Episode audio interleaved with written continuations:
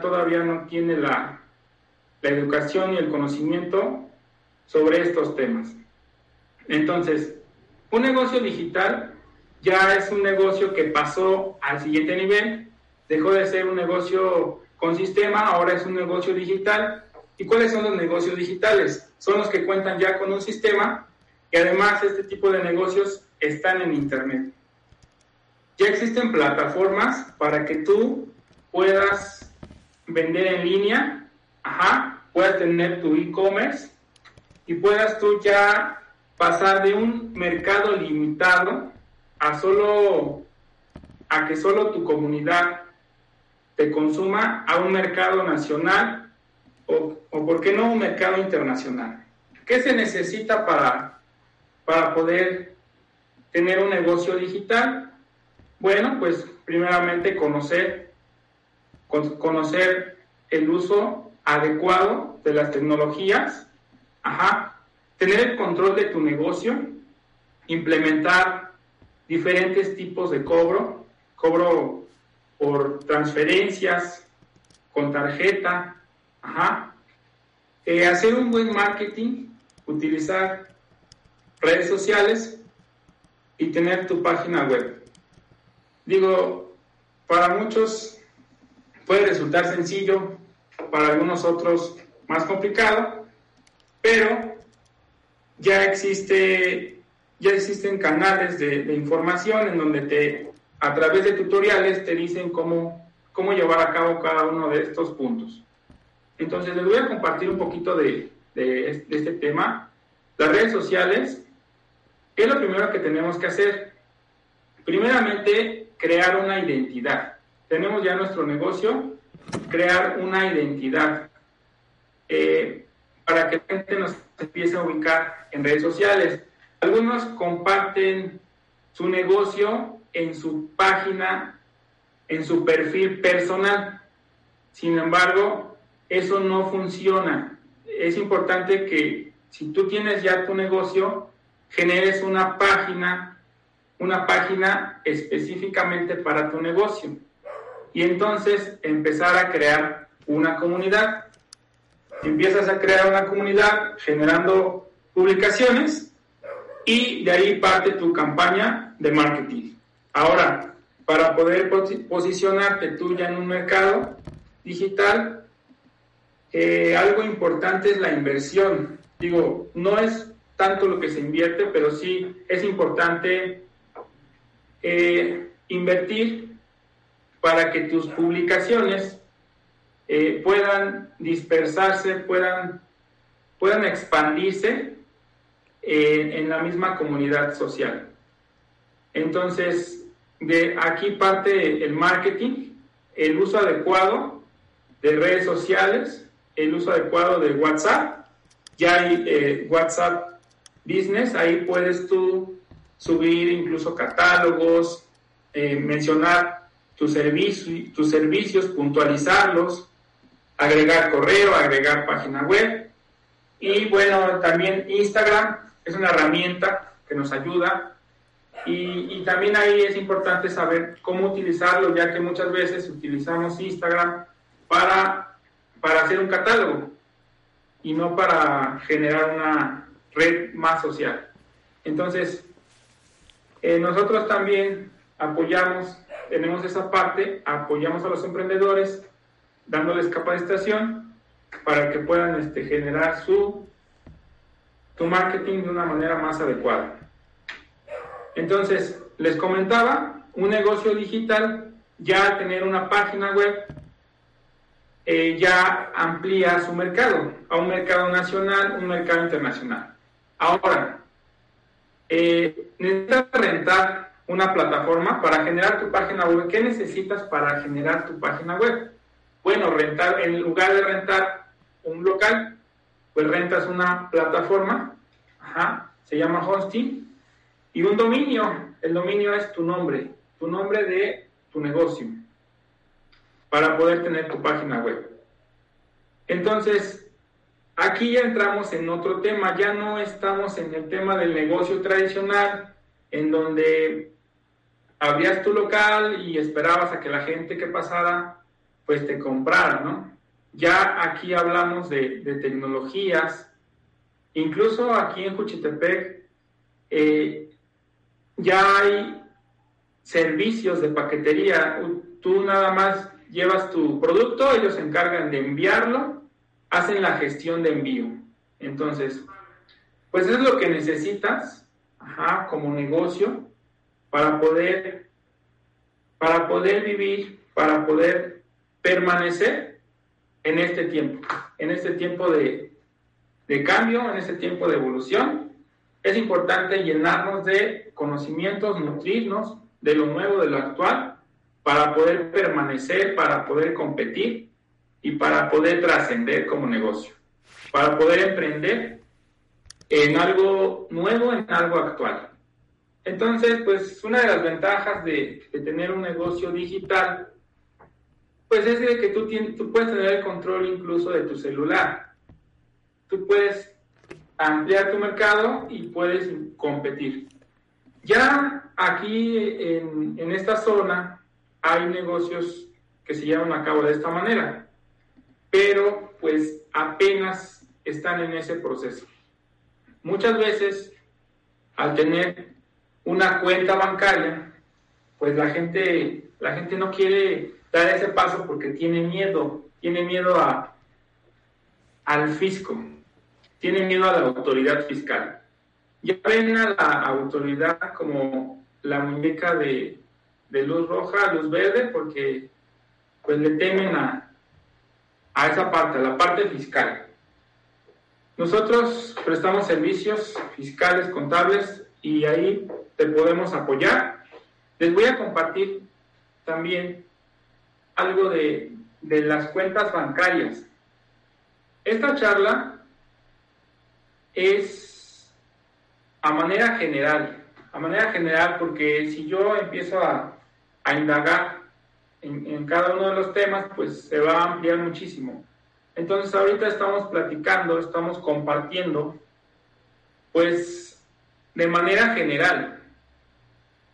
Entonces, ya más adelante, si nos los permiten, vamos a hablar de, más, de manera puntual cada uno de los temas. Entonces, ¿qué pasa con las cuentas bancarias? Ya tú al ser un negocio que que circula en un mercado digital o al ser un negocio ya con sistemas, con cobro con tarjeta, necesariamente tienes tú que tener cuentas bancarias. Ahora, sí hay que tener cuidado, pero más bien hay que tener el conocimiento para evitar la preocupación. ¿Por qué? Porque a veces se espantan de, tener cuenta, de hacer depósitos, porque no tenemos ese, ese conocimiento. Entonces, en el 2022 existe un nuevo paquete económico fiscal. ¿Qué dice este paquete económico? Hay reformas, eh, régimen, el régimen de incorporación fiscal desaparece y ahorita te voy a contar un poco de eso. Estamos hablando de las cuentas bancarias.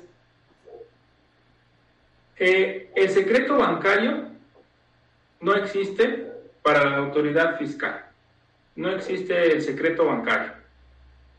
Pero para el 2022, ahora las instituciones financieras están obligadas a presentar una declaración informativa de sus clientes a más tardar el 17 de cada mes, sobre todo sus depósitos. Entonces ahora ya hay una fecha en donde la institución tiene que avisar al banco sobre los depósitos de sus clientes, pero sobre depósitos superiores a 15 mil pesos. Entonces, yo no digo que depositen en su cuenta, simplemente estoy diciendo lo que, lo que manifiesta la ley, pero si tú depositas dinero en tu cuenta y no estás declarando ese dinero, pues puedes caer en, en discrepancia fiscal. ¿Qué es la discrepancia fiscal? Pues que gastas más de lo que ganas o tienes dinero en tu cuenta, pues que no, que no estás declarando. Entonces, hay que tener cuidado con los depósitos. eviten, eviten depositar dinero a sus cuentas, eh, que alguien les pida la cuenta para depositar dinero o si venden un terreno y quieren depositar el dinero, tengan mucho cuidado con el uso de las cuentas bancarias, porque todo lo que entra a la cuenta bancaria graba para efectos fiscales. Todo lo que entra a la cuenta bancaria se va a considerar un ingreso. Entonces, si tú en determinado momento eh, no estás dado de alta en el SAT, pero tienes cuentas bancarias y depositas, este, aunque la aunque no, aunque el banco no, no le avise a la, a la autoridad fiscal, la autoridad fiscal sí puede pedir información al banco y a otras instancias, a otras instituciones. Puede pedir una compulsa para conocer pues toda tu, toda tu, todos tus movimientos bancarios. Entonces ya ahorita pues el sistema financiero está muy ligado con, con la parte fiscal. Pero pues no te espantes, no te asustes, ya que si tú haces las cosas bien, pues puedes evitar caer en, ese, en esos supuestos. Eh, emprendimiento, trascendencia, evolución, ya no dejas de tener un negocio tradicional, dejas de, de tener un negocio con sistema, implementas un negocio digital y entonces ahora sí, ahora sí estás obligado a, llevar pues tu dinero a un tema de fiscalización. Pero para esto quiero compartirte que salió un nuevo régimen. El régimen se llama RECICO, régimen simplificado de confianza. Ya lo probaron y entra en vigor en el 2022 de qué nos habla este régimen? ¿Hay beneficios en este régimen fiscal? Sí hay beneficios. Hay beneficios para los pequeños y medianos empresarios. Para todos los emprendedores, todos los pequeños negocios, en este momento hay beneficios. Eh, ¿De qué, trata este régimen? Pues hay un cambio de tasa, hay un cambio de, de tasas de impuestos, se baja la tasa de impuestos pero únicamente, únicamente se baja para aquellas personas que sus ingresos no superen los 3 millones y medio al año, únicamente. Ahorita te voy a presentar una gráfica. Entonces, ¿quién puede, ¿quién puede entrar en este régimen simplificado de confianza? En este régimen simplificado de confianza pueden entrar actividades empresariales actividades profesionales, profesionistas, abogados, administradores, informáticos, médicos, arquitectos, pueden entrar en este régimen de confianza. Arrendatarios, aquellos que renten una casa, que renten un local, pueden entrar aquí en este régimen simplificado de confianza, siempre y cuando sus ingresos anuales no superen los 3 millones y medio. Si tus ingresos anuales no superan los 3 millones y medio, tú puedes entrar en este régimen de confianza. Este nuevo régimen es optativo, no es obligatorio. Tú puedes tributar como en el régimen de si eres profesionista, puedes tributar en el régimen de servicios profesionales, pero tienes la opción de tributar en el régimen simplificado de confianza. Ahora, este negocio es sencillo es más sencillo en el tema de impuestos. Ajá. Sin embargo, también es delicado porque si tú incumples con tres declaraciones en un año, la autoridad fiscal te va a sacar de este régimen para colocarte en otro régimen adecuado a tu actividad.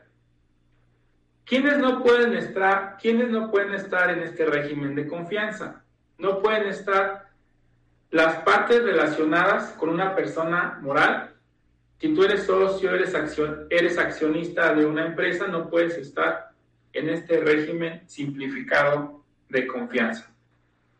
Entonces, algo interesante que, les, que les compartí, bueno, que les mencioné, es que se, se bajaron los impuestos para todos aquellos, aquellas personas que tengan pequeños negocios o que sus ingresos no superen los 3.5 millones en el año.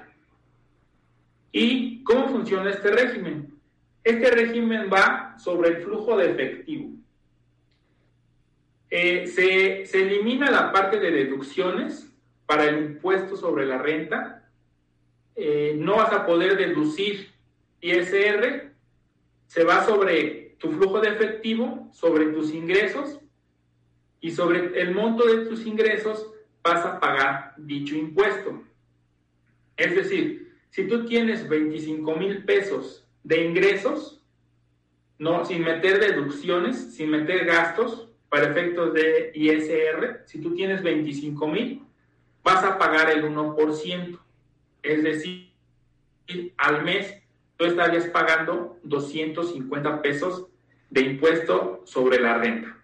Entonces, pues está, está interesante porque, porque entonces al tú tener un negocio, tú puedes meterle a la cuenta, puedes meterle a la cuenta 50 mil, 100 mil mensuales y sin problema, tú pagas tu, de acuerdo a la tarifa, bueno, en este caso 100 sería el 1.5% de impuestos sobre, sobre ese monto. Entonces es, es un monto bajo que nos puede beneficiar pues, a todos los emprendedores.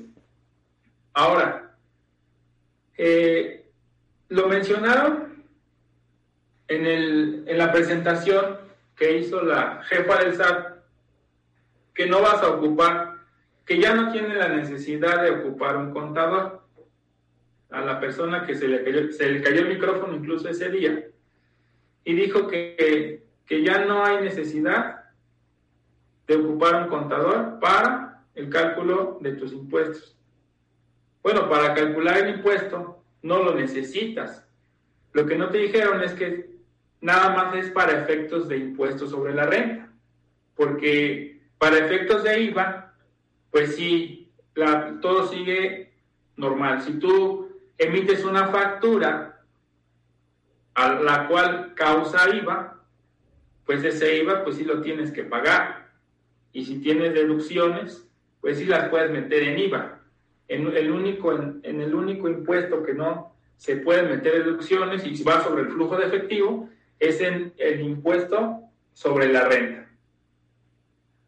Entonces, pues es interesante todo esto, que lo conozcas, que, que te sumerjas en esta información, en este nuevo régimen, pues para sacarle provecho para poder apalancarnos de esto y poder llevar nuestro negocio, nuestro emprendimiento, pues a otro nivel. Entonces, quiero comentarles algo de, de lo que mencionaron en la presentación de la nueva reforma fiscal dijeron que, que bajarían los impuestos, pero hay que tener mucho cuidado. Resulta que existen en todo el país 79.8 millones de contribuyentes. De esos 79.8 millones de contribuyentes, 2.2 millones son empresas Ahora, las empresas únicamente están pagando aproximadamente el 2.5%. ¿Por qué? Porque una empresa cuenta con un equipo de contadores, cuenta con fiscalistas y saben meter deducciones. Entonces la empresa, las grandes empresas pues pagan 2.5 aproximadamente, incluso algunas empresas ni siquiera pagan impuestos. ¿Por qué? Porque traen pérdida fiscal y no pagan impuestos.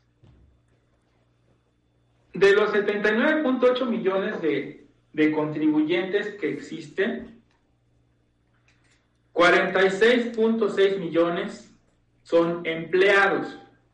Ajá. El resto, 30.2 millones, son personas físicas. Mencionaron que, que, bajarían los impuestos, que bajaron los impuestos. Fíjense nada más. De los 30.2 millones de personas físicas, solamente 10.2 millones tienen ingresos menores a 3.5 millones de pesos. O sea, solo una mínima parte de, las personas físicas se van a beneficiar de ese, de ese, de ese bajón de tasa. Pero, ¿quiénes son los que pagan más impuestos? Los que pagan más impuestos en este momento son los asalariados. Existe un, 46.6 millones de asalariados y tú al ser asalariado, pues la empresa te, te retiene tu impuesto. Ahí no puedes deducir, no puedes meter nada, simplemente la empresa te lo retiene y ya. Pero aquí, pues el asalariado es el que más paga impuestos no es ni siquiera las grandes empresas, las personas físicas, no, los que más pagan impuestos son los asalariados. Entonces, pues es un, una, no te vayas con la finta de que bajaron los impuestos, porque si realmente quisieran bajar los impuestos, hubieran bajado la tasa a ese sector.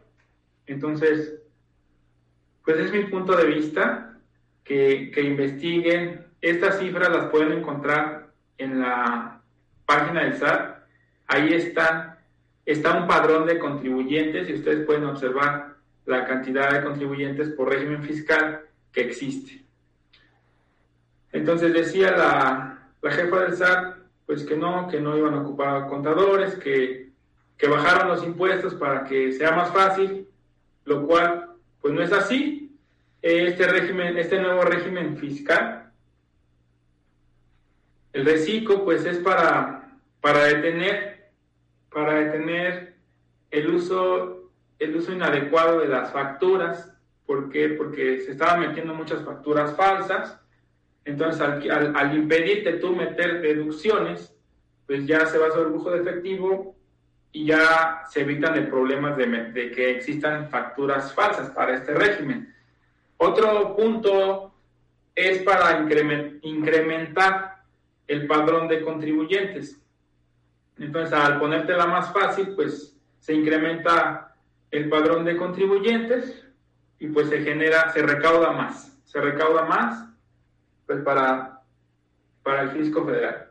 Ahora, solamente son puntos que, que existen, que hay datos, datos de, de INEGI, datos de, del padrón lo que quiero compartirles es pues que estemos enterados de lo que está pasando aquí pues en nuestro país, que tengamos las herramientas adecuadas para poder ejercer nuestra actividad económica, nuestro negocio, que crezcamos, que, que pasemos a, a una trascendencia como negocio, como persona, y pues claro, siempre es importante, pues, acercarte a personas expertas, expertas en el tema, y pues es, es uno de,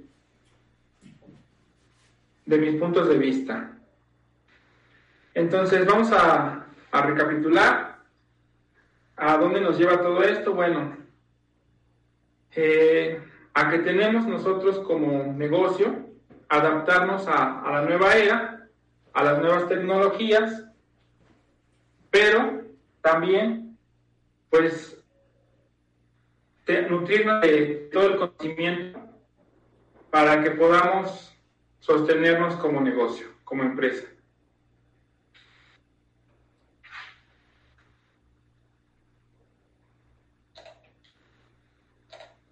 Bueno, pues es algo que, les quiero compartir, la nueva reforma fiscal, eh, cómo, cómo han trascendido los negocios, que actualmente, les comento, muchos todavía se encuentran en la parte tradicional, pero sí es importante ponernos al día con las tecnologías, con el tema, de, el tema fiscal, para que podamos ejercer nuestra actividad económica adecuadamente, exitosamente, pues en, este nueva, en esta nueva era, en este nuevo año que viene, pues ojalá que todos eh, puedan eh, evolucionar como, como negocio.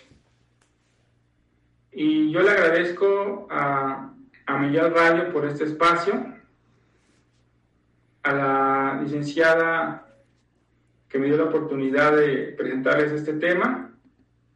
Y pues bueno, deseo que tengan una excelente noche y más adelante nos estaremos escuchando, nos estaremos viendo con más temas referentes al emprendimiento, al tema fiscal, a los temas administrativos. me despido de ustedes y que tengan una excelente noche.